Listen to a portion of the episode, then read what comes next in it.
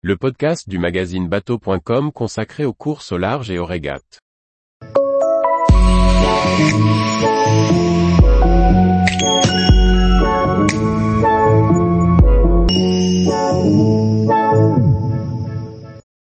Fabrice Amédéo, un nouvel IMOCA et un nouveau projet plus sobre. Par Chloé Tortera. Fabrice Amédéo, dont le bateau a brûlé lors de sa participation à la route du Rhum 2022, vient de racheter un nouvel IMOCA, avec lequel il naviguera cette fois sans foile pour une campagne de Vendée Globe 2024. Lors de la dernière route du Rhum 2022, seulement cinq jours après le départ de la course, Fabrice Amédéo était obligé d'abandonner son bateau en feu, après une explosion.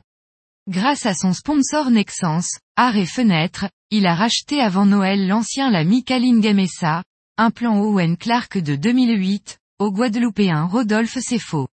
L'IMOCA est actuellement sur un cargo et devrait arriver à Lorient mi-janvier 2023. D'autres choix auraient pu être envisagés par l'équipe, mais ils étaient trop onéreux ou risqués. En 2017, le voilier avait été équipé d'un nouveau nouveau mât et de foile pour Arnaud Boissière, son ancien propriétaire. Mais c'est un autre choix que Fabrice Amédéo et son sponsor ont choisi de faire.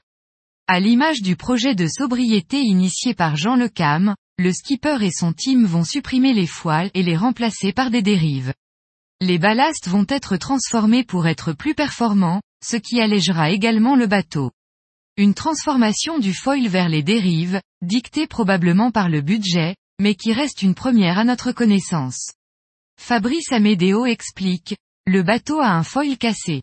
Il est plus cohérent et moins cher de repasser en dérive que de mettre de nouveaux foils ou encore de remplacer le foil cassé. Nous ne pourrons pas jouer dans la course aux foiles avec les bateaux de dernière génération qui valent près de 14 fois le prix de mon bateau. Nous allons donc suivre le chemin de sobriété porté par Jean Le Cam depuis le dernier Vendée Globe, un bateau léger, fiable, simple. On va avoir plus de difficultés sur les transats, mais il y a un coup à jouer sur le Vendée Globe, notamment dans les mers du Sud.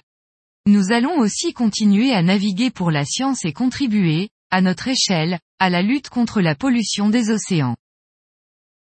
Tous les jours, retrouvez l'actualité nautique sur le site bateau.com.